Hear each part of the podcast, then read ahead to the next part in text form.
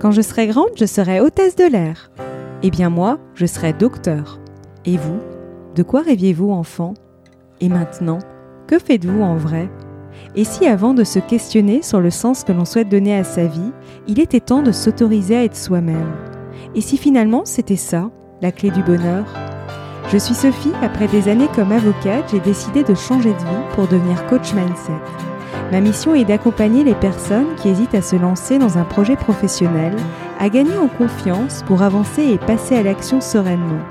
Chaque jeudi, je partage avec vous, seul ou avec mes invités, des conseils et des réflexions pour mieux vous connaître, faire évoluer vos croyances limitantes et développer votre confiance et estime de soi. Si ces thématiques vous intéressent, je vous invite à vous abonner. De plus en plus d'actifs cherchent avant tout à donner un sens à leur travail et à équilibrer vie personnelle et professionnelle.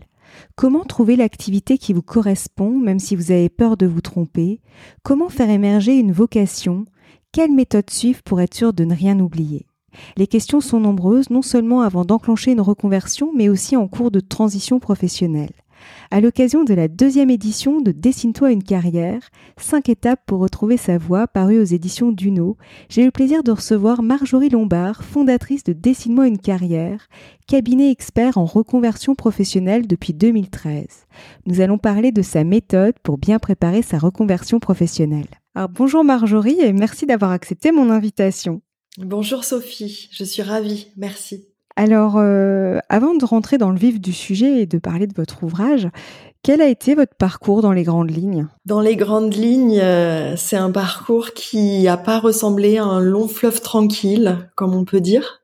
Mon parcours professionnel, en tous les cas, qui euh, qui va aussi pouvoir expliquer mon ouvrage et tout ce que j'ai fait ensuite. Mais on va dire que j'étais une petite fille qu'on qualifiait à l'époque de en avance ou de surdouée euh, à l'époque, euh, j'ai sauté le CP, par exemple, je savais déjà lire et écrire, et cette particularité euh, a fait que je m'interrogeais et je posais beaucoup de questions qui n'étaient pas de mon âge, euh, notamment comment on fait pour savoir ce qu'on va faire quand on sera grand? C'est une question qui était présente très tôt, qui est toujours restée là sans que personne n'arrive à m'expliquer, à répondre à cette question. Et donc déjà au collège, euh, j'allais voir les conseillers d'orientation pour savoir comment on fait pour savoir si on prend l'option grecque ou latin, par exemple. Au lycée, comment on fait pour savoir si on prend l'option scientifique ou littéraire? Donc je me sentais toujours entre deux mondes et au final, euh, je prenais toujours la voie de la raison. Donc j'ai pris latin, j'ai pris scientifique, alors que je me serais éclatée à faire du grec ou en littérature. Pareil pour euh, l'université, puisque j'étais en plus d'être en avance, j'étais en tête de classe, donc j'avais le parcours, euh, voilà, élève modèle, euh, tête de classe. Donc moi, j'aurais bien aimé faire des études de psychologie, mais à l'époque où, j'étais dans mon lycée, dans mon contexte, c'était, bah, ce serait bien trop dommage avec tes capacités, boucher la psycho. Donc j'ai fait des études de pharmacie donc on voit que c'est pas des grandes lignes de mon parcours parce qu'il y, a, vraiment euh, une euh, une histoire derrière. J'ai fait ces études de pharmacie, j'ai obtenu mon concours, donc ma voie était tracée. Sauf que à la fin de la deuxième année d'études, je me suis rendu compte que j'étais pas à ma place, que ce serait pas pour moi. Donc j'ai tout arrêté, ce qui était euh, vraiment pas courant à l'époque je suis partie. Euh, là, j'ai, c'était tellement difficile d'arrêter de l'annoncer, de l'annoncer à la famille qui a payé pour des études, euh, toute la culpabilité que ça peut générer. Au-delà de l'incertitude euh, de ce qu'on va faire derrière, il y avait tout ce contexte qui était assez lourd. Et finalement, je pense que j'ai fait une sorte de crise d'adolescente, mais d'adolescence, mais après, parce que je l'avais pas faite à l'époque. Et là, je me suis dit bon, je ne sais pas quoi faire, mais ce que je sais, c'est que euh, j'ai le rêve d'aller à Londres, donc je vais y aller. Et puis on verra.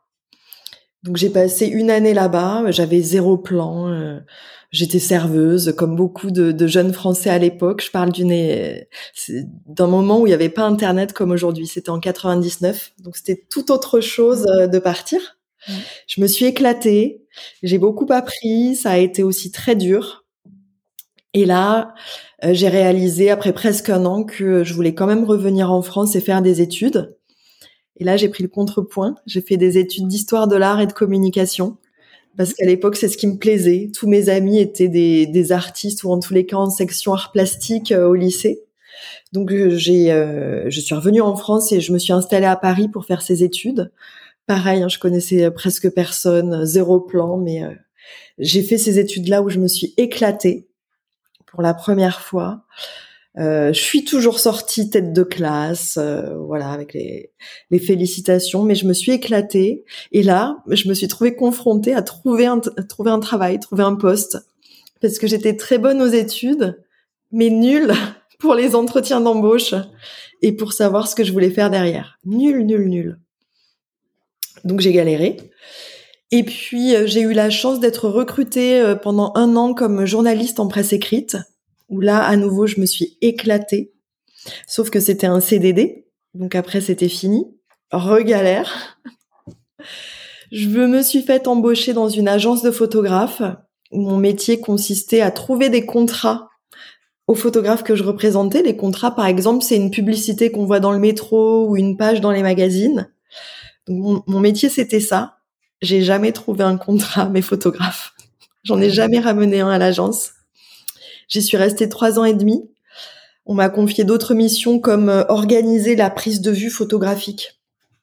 Là, j'étais très compétente, mais pas du tout à ma place. Donc en fait, pendant trois ans et demi, j'ai travaillé contre nature. Et là, j'ai perdu le sens. Et ça aurait pu être euh, j'ai pas fait de burn-out je suis pas allée jusque là mais psychologiquement c'était très très dur. Mmh, je pensais juste que j'étais nulle mmh. incapable. C'est ça. Incompétente. Mmh. je suis allée consulter comme on dit à ce moment-là parce que c'était vraiment terrible. J'allais euh, voilà euh, j'allais au travail à reculons enfin toutes les images qu'on peut se faire donc je suis allée euh, consulter euh, donc en, psychanalyse euh, pour comprendre tout ça. finalement, j'ai travaillé complètement autre chose et, et j'ai pas compris tout ça du tout. Mais je pense que ça m'a donné, puis ça allait de mal en pis, surtout ça, ça ne solutionnait pas mon, mon mal-être au travail, mais quelque part, ça m'a appris à me faire accompagner. Voilà, je me suis dit que je pouvais être accompagnée pour essayer de résoudre des solutions et puis un jour, j'ai eu un sursaut, comme un, réveil. C'était pour moi au retour de vacances d'été, après euh, être parti un long moment euh, hors de mon contexte. Et là, je me suis dit, ça sera la dernière année, il n'y en aura pas d'autre. Euh, là, j'ai fait appel à un autre type d'accompagnement, un coaching, pour me faire euh, travailler justement sur comment on sait non pas ce qu'on va faire quand on sera plus grande, parce que là, j'y étais, j'avais 30 ans à l'époque, mais là, euh, faut, faut m'aider. Faut, faut m'aider à trouver. J'y vois plus rien. Est-ce que je veux faire pareil dans une autre boîte? Est-ce que je veux complètement changer?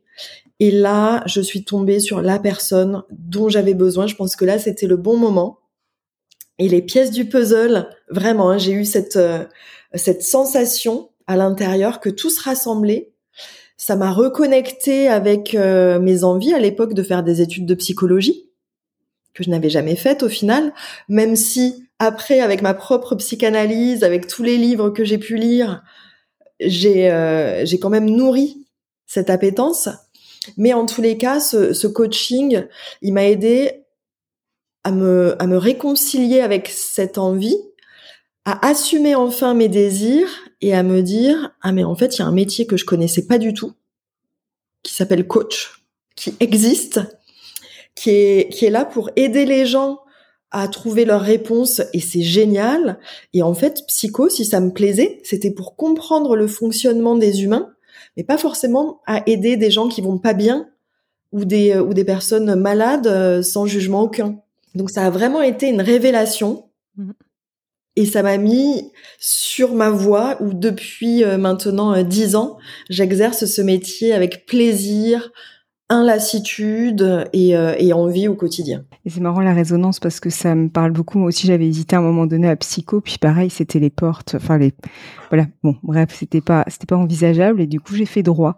Mais euh, c'est, c'est marrant parce que euh, et du coup c'est effectivement ce que je retrouve là euh, par le coaching et puis par tout ce qui est, moi, je suis vraiment passionnée par tout ce qui est croissance personnelle. Et en fait, c'est ça, c'est qu'en fait, on comprend le fonctionnement et c'est bien différent entre aimer le fonctionnement humain et aimer accompagner des gens entre guillemets qui vont mal. Par exemple, quand on est psychologue, ben c'est quand même ça. C'est moi, je pense que je je ne serais pas faite pour ça. Je pourrais le faire très bien, je pourrais être compétente, mais ça n'est pas ce qui m'animerait au quotidien, comme vous le dites, avec la croissance personnelle. Mm. C'est ça. Et c'est hyper important justement de faire la distinction, je pense que vous devez le voir dans les accompagnements, mais entre le fait d'être bon dans quelque chose et de prendre du plaisir à le faire. Parce que parfois, bah, on peut être bon dans pas mal de choses, surtout quand on est multipotentiel, enfin on a cette, ce, ce côté multicasquette. Et, euh, et en même temps, euh, bah, c'est important de vraiment faire quelque chose qui nous anime, quoi, pour la pour perdurer dans la durée, j'allais dire, mais c'est ça.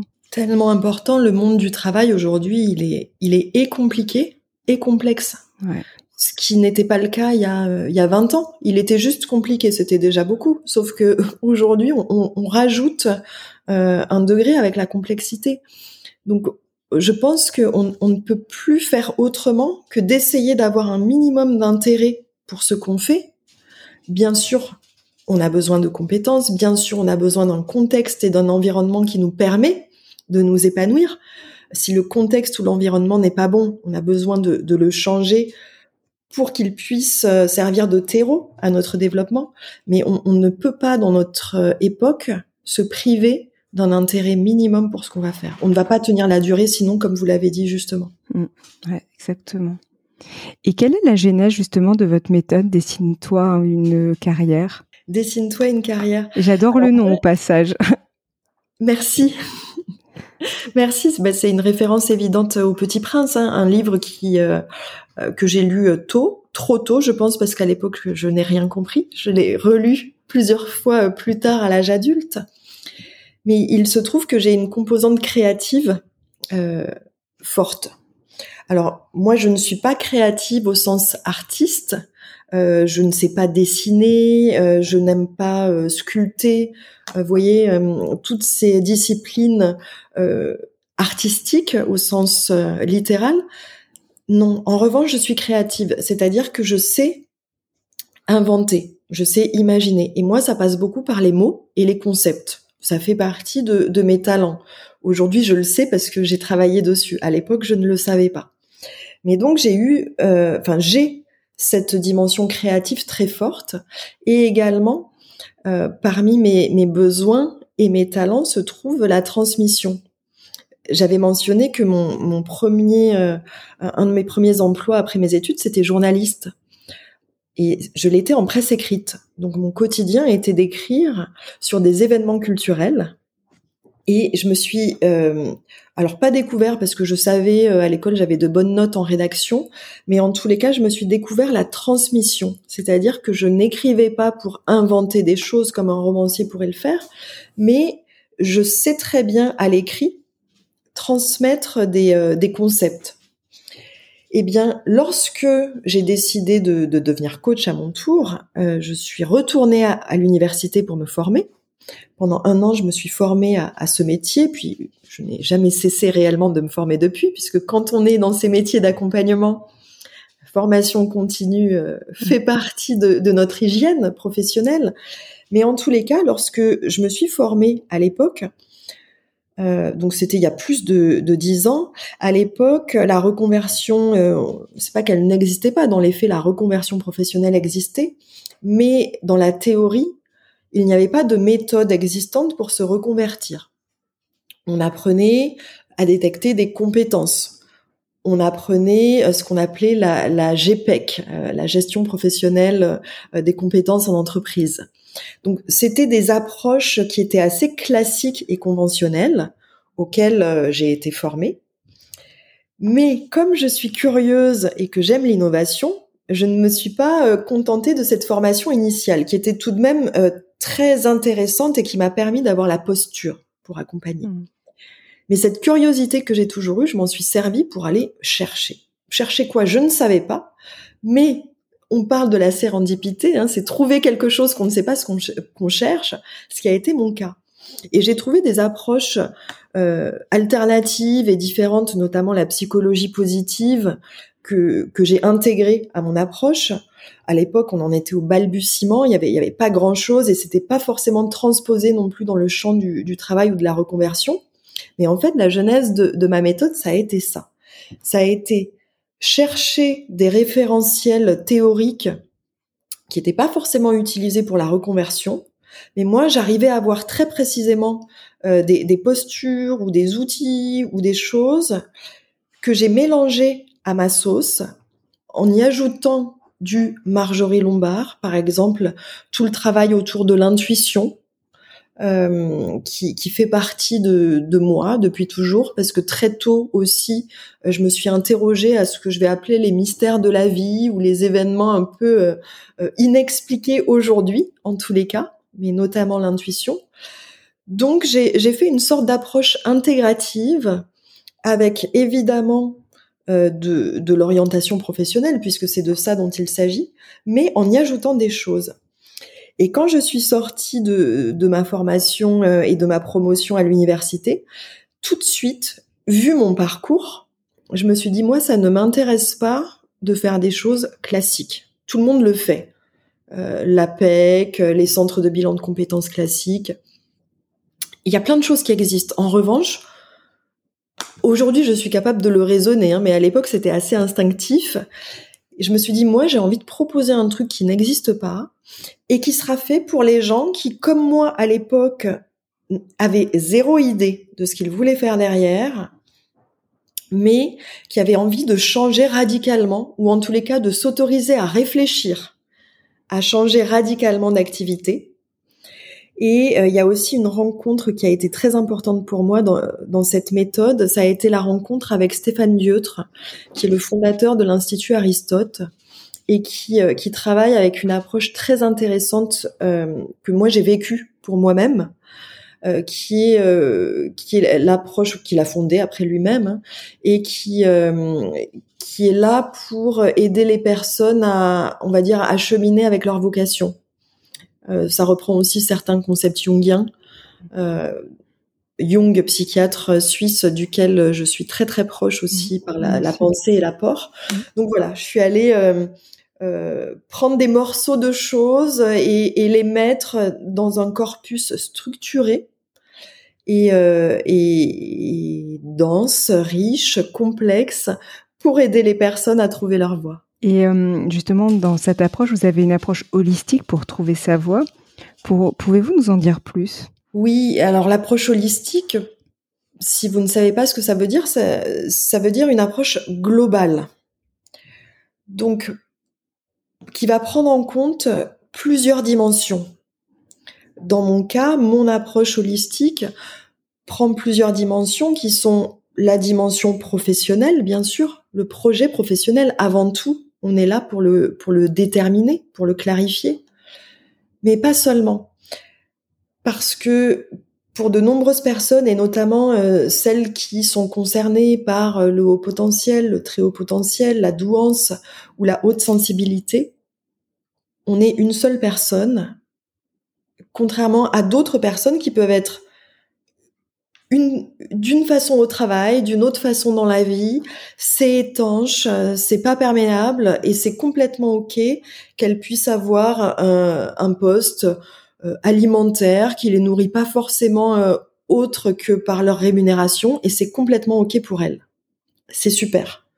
Sauf qu'il y a une petite partie de la population pour laquelle ça n'est pas le cas. J'en fais partie, je pense que vous aussi, que vos auditeurs aussi. Et pour ces gens-là, on peut pas juste avoir une approche qui va parler du projet professionnel. On a besoin d'être pris en compte en tant qu'individu avec notre dimension donc personnelle, mais aussi émotionnelle, mentale et intellectuelle, et pour d'autres spirituelle. Et donc l'approche que j'ai mise en place, eh bien intègre toutes ces dimensions que je viens de citer. D'ailleurs, je trouve très intéressante en lisant votre ouvrage. C'est vrai que c'est très, très complet. pour en tout cas des profils euh, bah, justement atypiques. Voilà. Et, euh, et, quels sont justement les écueils à éviter lorsqu'on envisage de changer de métier et de se lancer dans l'entrepreneuriat, puisque il y a quand même cette, ce, dans votre accompagnement cette idée-là d'accompagner des gens, de passer du salariat vers l'entrepreneuriat. Ça peut être une possibilité, mais il n'y a pas d'injonction. Bien sûr, euh, oui, quand je dis ça, il n'y a pas d'injonction. On est bien d'accord. Je suis pas en train de, de, mettre une injonction, mais dans l'idée, c'est quand même ça. C'est finalement, dans, dans, dans, je parle dans le, le fil conducteur à l'arrière, c'est accompagner des personnes qui sont salariées et qui potentiellement envisageraient de se reconvertir dans, euh, dans l'entrepreneuriat. Je vais dire qu'il peut y avoir, évidemment, euh, tous les cas sont possibles puisqu'on ne sait pas au début de l'accompagnement Totalement. ça va déboucher. Mm. Mais effectivement, mon intention est de permettre à des personnes qui le souhaitent de changer radicalement mm. euh, au niveau professionnel. Ça peut être soit changer de métier mais en restant dans le salariat, ou bien changer de métier et de statut et donc aller vers l'entrepreneuriat. Et là, on est dans un cas de double changement. Totalement. Et métier et statut. Et c'est vrai que c'est un cas euh, aussi particulier, hein, ce, double changement. Mais quoi qu'il en soit, parce que ça va aussi être valable pour les personnes qui n'iraient pas vers l'entrepreneuriat et qui resteraient dans le salariat, quand on fait ce changement euh, à 180 degrés hein, de, de, reconversion, je dirais qu'il est très important de pouvoir s'entourer pour réussir parce que l'entourage, euh, qu'il soit professionnel comme nous, euh, coach ou extra-professionnel, euh, les amis, la famille, on a vraiment besoin de choisir par qui on va être entouré dans cette période de transition. Ça, ça serait vraiment un premier conseil de se couper de tous les rabat qui existent temporairement, mm. pas forcément pour toujours, mais dans cette transition où on peut être plus vulnérable. Mm. Ça, c'est vraiment un conseil que, que je pourrais donner. Travailler la confiance et l'estime, un deuxième conseil. On va en avoir besoin. Mm. Changer, se reconvertir à 180 degrés comporte une bonne part d'inconnu. Face à l'inconnu, le réflexe naturel de l'homme avec des résidus de cerveau euh, reptilien et archaïque va faire en sorte qu'on va freiner des quatre fers, qu'on va trouver les meilleures raisons pour pas y aller. Mm. Et là, face à ces peurs ou ces très bonnes raisons de pas y aller, qui sont en fait pas des si bonnes raisons que ça de ne pas y aller, puisque si on se rappelle à l'origine, on n'est pas satisfait de sa position professionnelle, eh bien, on va avoir besoin de booster euh, son estime, de booster sa confiance, parce que c'est elle qui va trouver, enfin qui va aider bah, à faire des choses qu'on n'a pas l'habitude de faire, hmm. et donc agir. Donc l'entourage, euh, la confiance sont euh, très importantes. Et puis ça va avec apprendre à apprivoiser ce qu'on appelle échec. Totalement. Qui si on prend d'autres définitions, notamment dans le champ de la psychologie, il n'y a pas d'échec. Il n'y a que des expériences qui nous permettent d'apprendre et donc de s'améliorer et donc de réussir là ou les fois d'après. Nous, en tant que professionnels, nous le savons, sauf que la majorité des personnes qui se reconvertissent ont encore cette idée de d'échec très ancré en plus nous dans notre culture traditionnelle française à l'école, il faut avoir la bonne réponse, il faut avoir la bonne note à l'école, aux écoles supérieures et dans la majorité des entreprises aussi. Donc on est euh, formaté et éduqué à finalement euh, ne pas faire ne pas faire si on sent qu'on ne va pas y arriver. Par peur d'échouer. Sauf que là, autre conseil, apprenez à échouer. Faites plein de trucs qui servent à rien dans votre quotidien, mais apprenez à mal les faire pour euh, diminuer cet enjeu à réussir parce que sinon ça il y a le risque de rester paralysé et de ne jamais essayer. Et en plus ce que j'ai remarqué c'est que quand on se met en mouvement ben, en fait, c'est la mise en mouvement qui permet aussi de définir son projet. Parce qu'en fait, on va pouvoir tester ses idées, on va pouvoir. Donc, c'est important de se libérer entre, enfin, libérer entre guillemets, mais en tout cas de traverser. Moi, je vois ça un peu comme une traversée, mais traverser le, une sorte de mirage en fait, pour pouvoir justement passer à l'action, mais passer à l'action pas d'une manière brutale, juste pour en fait euh, bah, se mettre en mouvement. Et souvent, moi, j'ai remarqué en tout cas dans ma propre conversion, c'est que les choses s'affinent aussi après. Et parfois, on pense à quelque chose à la base, c'est beau sur le papier, et en le faisant, on se dit ah ben non, en fait, je vais réajuster plutôt comme ci ou plutôt comme ça. Et on peut pas avoir accès à cette information si on est paralysé, quoi. Je vous rejoins totalement. Dans l'élaboration du projet de reconversion, il y a une partie plus introspective ou plus euh, théorique qui est forcément là. Mais elle ne suffit pas. Hmm. Il faut une autre partie plus expérientielle ça. de confrontation au réel pour justement pouvoir faire l'expérience avec le corps, avec l'esprit, avec en enlevant le, fantasme ou la représentation idéale qui pourrait être là, et qui, une fois passé à l'épreuve de la réalité, ne correspond pas forcément. Dans certains cas, oui, mais dans d'autres cas, non. Et si on n'a pas essayé, on ne sait pas, comme vous dites. Et c'est vrai que la plupart des projets de reconversion vont évoluer, vont être ajustés une fois qu'on est en train de les mener. Et c'est comme si un pas après l'autre, une expérience après l'autre, le projet allait s'affiner.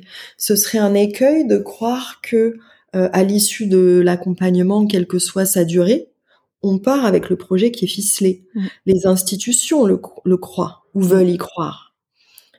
Euh, dans la réalité, même si je fais travailler leur plan d'action aux personnes que j'accompagne, je sais pertinemment, et elles sont prévenues, que ce plan d'action va bouger une fois qu'elles ne seront plus accompagnées par moi. Mm. Et c'est normal. Mm. Totalement. Et selon vous, pourquoi est-il important de revenir en soi lorsqu'on souhaite changer de métier? Hmm. Alors, je, l'ai évoqué euh, de façon euh, plus implicite, mais pour moi, l'aventure de la reconversion professionnelle, c'est aussi une aventure intérieure. Hmm. Si à un moment donné, on réalise qu'on n'est plus à sa juste place et qu'on a vraiment cette envie de changer radicalement, c'est que quelque chose s'est réveillé à l'intérieur. On parle de la crise du milieu de vie, de la crise de la quarantaine, même s'il n'y a plus d'âge. Aujourd'hui, on, peut avoir ce sursaut euh, à la fin de la vingtaine, même à la cinquantaine. Il n'y a pas d'âge précis. Mais vraiment, cette envie de, de vouloir changer radicalement, pour moi, elle est liée avec une envie de se rapprocher de qui on est à l'intérieur et de se rapprocher de qui on est à l'intérieur dans son essence, dans sa personnalité profonde. Mm.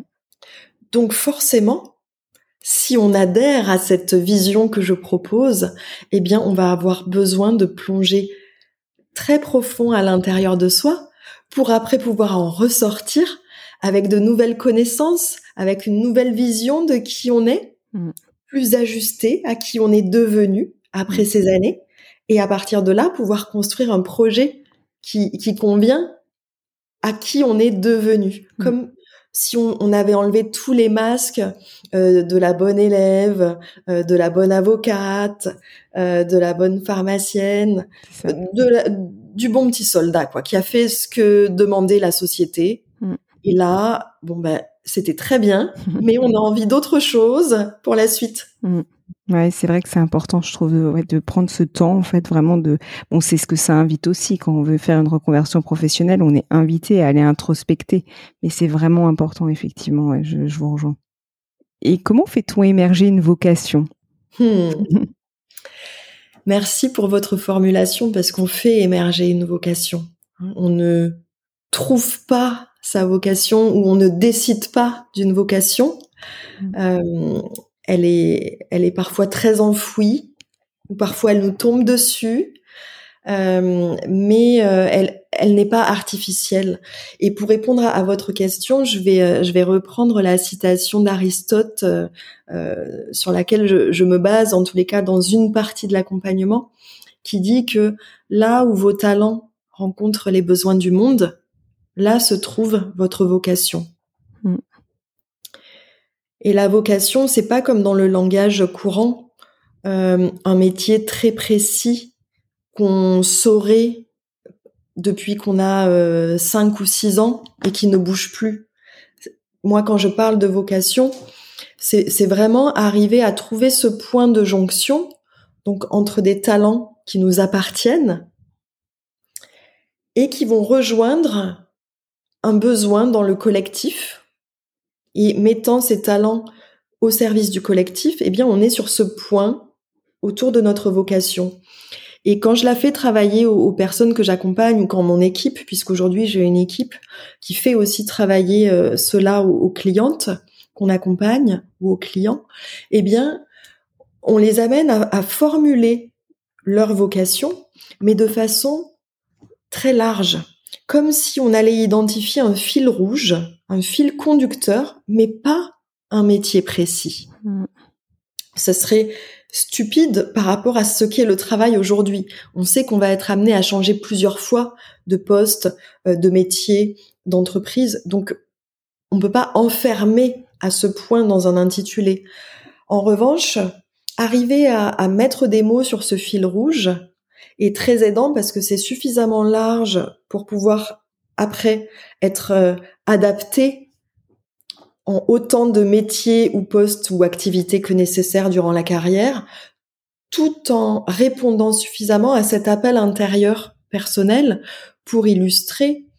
Moi, quand, je me suis prêtée à cet exercice, euh, donc il y a de nombreuses années maintenant, euh, le, la vocation qui avait émergé, c'était euh, éclairer le chemin des femmes, guider la réussite professionnelle des femmes on peut le faire d'énormément de, de façons différentes. Moi, à l'intérieur de ce cadre euh, souple, j'ai inventé ma propre façon. Et euh, l'intuition. Alors l'intuition occupe une place importante dans votre approche. Et justement, comment peut-on distinguer ce qui vient de notre tête de ce qui vient de notre intuition? Parce que c'est très subtil là j'allais dire le la distinction. Vous avez raison, c'est très subtil et euh, la plupart des personnes d'ailleurs ne savent pas euh, finalement comment distinguer. Pourtant la réponse elle est elle est plutôt simple pour une fois. Si ça prend trop de temps, c'est pas de l'intuition. Si ça prend plus de une seconde ou de deux secondes, ça veut dire que vous avez utilisé votre intellect mmh. pour trouver l'information ou euh, formuler quelque chose. Une des caractéristiques de l'intuition, c'est sa fulgurance, c'est-à-dire qu'elle va être très rapide, beaucoup plus rapide que le temps d'élaboration du cerveau. Donc si c'est très rapide, si c'est déjà parti et que vous, ne vous rappelez plus de tout, c'est de l'intuition. Si c'est une sorte de, de pensée qui vous tombe dessus. Je vais prendre ce verbe parce que ça s'exprime comme ça souvent chez moi, l'intuition. Quelque chose me tombe, m'arrive de l'extérieur et me tombe sur la tête. Souvent, ça vient pas de moi. Ça, ça peut être une caractéristique. Euh, parfois, pour certaines personnes, ça va venir de l'intérieur, au contraire. Donc, chaque personne a ses propres modalités. Mais la caractéristique de la rapidité et de la fulgurance permet de trier. De même, si ça revient plusieurs fois de façon différente, sans que vous soyez en train de réfléchir, bien sûr. Mais on, parle des synchronicités, on parle des signes. Donc, dans un temps rapproché, la même information va venir à vous de façon différente. Ça peut être aussi avec un rêve, ça peut être à un moment donné, euh, vous, vous pensez à quelque chose et vous allumez la télé ou la radio et bim, la réponse arrive sous forme de chanson. Mhm.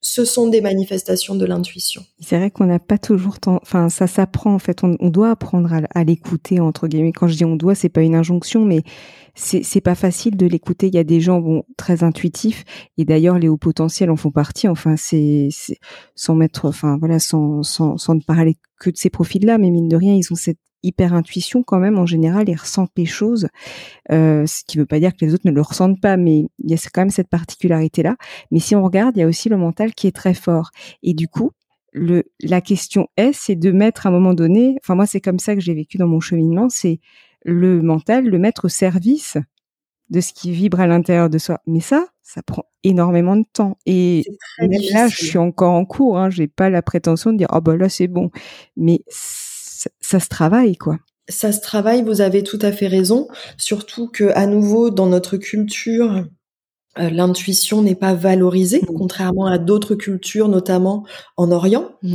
où l'intuition est beaucoup plus valorisée nous sommes le pays de Descartes, qui était loin d'être un cartésien au sens où, on l'emploie aujourd'hui. Il y a une méconnaissance sur une certaine partie de son travail, mais dans le langage courant, on a retenu l'expression euh, cartésien. Mmh. Également le, siècle des Lumières, qui a coupé énormément de, euh, de, de choses en lien justement avec cet aspect plus sensible ou plus intuitif. Et donc, Aujourd'hui, il y a une sorte de combat, de dualité entre l'intuition et la raison chez la, plupart des personnes. Ce qui veut dire qu'il y a effectivement euh, ce travail, ce combat à faire, parce qu'une des autres caractéristiques de l'intuition, c'est qu'elle ne peut pas être explicitée. Mmh. Donc, quand on a une information ou une certitude qui provient de l'intuition, les autres vont vous demander comment vous le savez, et vous, vous ne pouvez pas justifier puisque c'est le propre de l'intuition. Donc forcément, l'esprit humain étant ce qu'il est, ça ne va pas plaire à la partie intellectuelle et mentale qui ne va avoir de cesse que de vous trouver de très bonnes raisons pour discréditer cette information. Il y a donc besoin, et, là où, l'estime et la confiance est aussi importante, il va y avoir besoin d'une bonne dose euh, de confiance en soi, en son intuition. Ça demande d'avoir peut-être même des preuves que l'intuition a été efficace dans le passé, puisque le mental veut des preuves. Donc c'est vrai que c'est pas toujours facile de l'écouter. C'est une chose déjà de l'entendre et de la reconnaître. Tout le monde n'y arrive pas forcément, mais c'est une chose de l'entendre et de la reconnaître. C'en est une autre de la suivre. Exactement. Et comment la créativité peut-elle nous aider justement à dessiner un plan de carrière? Et je dis bien plan de carrière parce qu'effectivement, il y a cette notion que bah, rien n'est figé. C'est pas un métier, c'est voilà, c'est c'est un fil conducteur. Oui, oui. Et, et en ce sens, l'expression dessine-toi une carrière, je trouve fonctionne bien aussi parce qu'avec le dessin, on peut euh, gommer, euh, corriger. Mmh. Euh, c'est évolutif, ça n'est pas figé. Et la créativité, à nouveau, ça n'est pas euh, être un artiste, ça n'est pas euh, trouver quelque chose de révolutionnaire. La créativité, c'est une capacité que tout le monde a de créer, d'imaginer, de euh, d'avoir une solution peut-être nouvelle à un problème donné donc dans le dans le champ de la carrière, la créativité va être très utile pour pouvoir faire quelque chose de différent de ce qu'on a fait précédemment, euh, peut-être d'aller chercher euh, euh, une autre façon de penser la carrière. On, est dans une époque où beaucoup de choses se créent. Hein. la moitié des métiers de, de, dans quelques années à peine n'existent pas, sont en train d'émerger. on peut euh, être salarié, puis aller tester l'entrepreneuriat, puis revenir dans le salariat, ou être slasher, c'est-à-dire cumuler plusieurs activités en même temps, euh, devenir intrapreneur, c'est-à-dire entrepreneur à l'intérieur de son entreprise. Bref, mm. plein de façons d'envisager sa carrière qui n'existait pas il y a quelques années encore. Mmh. Donc faire preuve de créativité, ça veut dire déjà être ouvert à la possibilité que quelque chose qui n'existe pas encore puisse arriver, même si on ne sait pas quoi exactement, hein, c'est mmh. être dans cette posture d'ouverture, et puis d'accueil à la nouveauté. Aller peut-être euh, s'inspirer d'autres personnes qui se sont reconverties, puis simplement les interroger même si elles ne font pas le même métier que vous avez envie de faire. Mais c'est ça aussi la créativité. Mm. C'est juste aller euh, faire preuve d'ouverture, interroger, parler, faire de nouvelles expériences, amener de la nouveauté, même si ça n'a pas de lien direct avec le projet, parce que c'est en s'ouvrant à cette nouveauté qu'à un moment donné, on peut avoir une sorte d'éclair de génie, une intuition qui arrive et se dire ah mais ce truc là, ça me plaît. je vais pas en faire mon métier, mais je peux l'intégrer à mon plan de carrière, par exemple. Et c'est très juste parce que moi, c'est vrai que j'ai remarqué, il y avait des choses, par exemple, qui pourraient de l'extérieur croire qu'il y avait ni queue ni tête. Et à un moment donné, et de plus en plus, là, euh, ça, se dessine comme un puzzle, en fait. Et il y a des mmh. choses que je pensais qui, bah, je les ai faites, mais voilà. Et à un moment donné, je me suis ah, tiens, mais en fait, maintenant, ça va me servir pour ça ou ça ou ça. Et c'est hyper important, enfin, ce que vous dites, parce que c'est vrai, je l'ai vraiment, moi, vécu en tant que fraîchement reconverti et c'est ça en fait. Ça fait ça se met absolument. Ne pas chercher à avoir toutes les réponses de suite parce que vous ne les aurez pas. Donc euh, enlevez-vous ça de l'esprit aussi frustrant que ça puisse être. En revanche la valeur de l'expérience prise indépendamment euh, comme avec l'expression où on dit que finalement le plaisir n'est pas dans, dans la destination, le plaisir est aussi dans le chemin. Mm. C'est pas toujours plaisant de ne pas avoir les réponses, mais en revanche, autorisez-vous aussi à faire ces expériences isolément pour ce qu'elles sont, et peut-être qu'elles ne vous serviront pas pour le plan de carrière, mais peut-être qu'au bon moment, vous saurez qu'elles peuvent vous être utiles. C'est ça aussi la créativité. Hein. Mm. C'est vraiment cette posture d'ouverture et d'accueil. Exactement. Et c'est hyper important en période de transition professionnelle. Bon, en général, quand on, s'engage dans, dans la transition, enfin voilà, en reconversion professionnelle, on est ouvert. Mais c'est important vraiment d'avoir cette posture d'ouverture et je trouve aussi de déporter souvent son regard aussi pour prendre de la hauteur, voir où on en est, continuer, des, des va-et-vient. Enfin, c'est, c'est en tout cas comme ça, moi, que je l'ai vécu après. ça reste mon retour. Et quel conseil aimeriez-vous donner à nos auditeurs ou auditrices qui souhaiteraient changer de métier? Avant même de donner un conseil, j'ai envie de vous dire, c'est super, vous avez raison. Là, en ce moment, de plus en plus de personnes se reconvertissent, donc ça commence à devenir quelque chose qui est plus accepté socialement. Mmh mais c'est quand même pas quelque chose de très courant. Donc, cette, euh, euh, vous féliciter de cette autorisation de ne serait-ce qu'imaginer que vous pouvez le faire, c'est super. Et ensuite, pour pour les conseils, c'est de pas foncer bille en tête. Mmh. Même si vous avez cette envie de changer de métier, euh, ne vous précipitez pas forcément sur une formation, peut-être.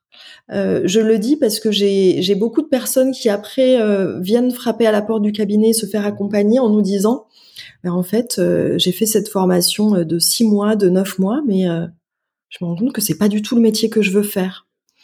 Donc se, prendre le temps de vraiment réfléchir au projet en s'autorisant plein d'expériences différentes, je trouve que c'est un, un, conseil qui qui est utile parce que même si vous avez l'impression que ça bouge pas assez vite, souvent on a l'impression que ça bouge pas assez vite au début.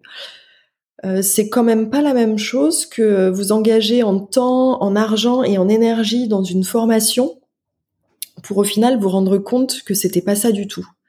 Et c'est vrai que si vous si vous nous écoutez et que vous êtes en poste et que vous êtes euh, très insatisfait dans votre poste, euh, vous avez certainement envie d'agir et donc de faire quelque chose, mais euh, foncer bille en tête dans une formation, on risque de me répéter. Là, pour le coup, c'est un écueil. Donc prenez votre temps, expérimentez euh, des, des choses, mais pas engageantes euh, à temps plein sur six ou neuf mois, par exemple. Mmh.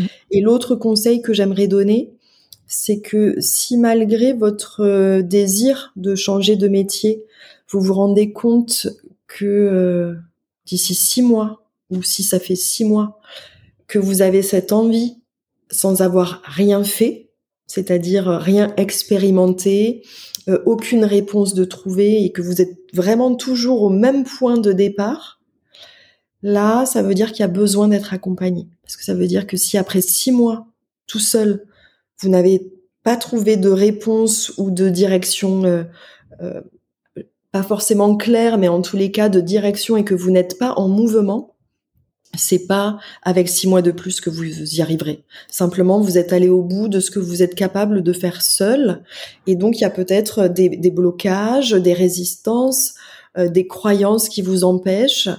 Et, et là, si ce désir de changer est toujours là, faites appel à quelqu'un pour vous aider à y arriver. Ce serait trop dommage de rester bloqué encore six mois, un an ou plus dans une situation qui ne vous convient pas. Ah alors ça, ça résonne mais tellement parce que je me dis c'est vraiment important et je remarque aussi dans l'entrepreneuriat.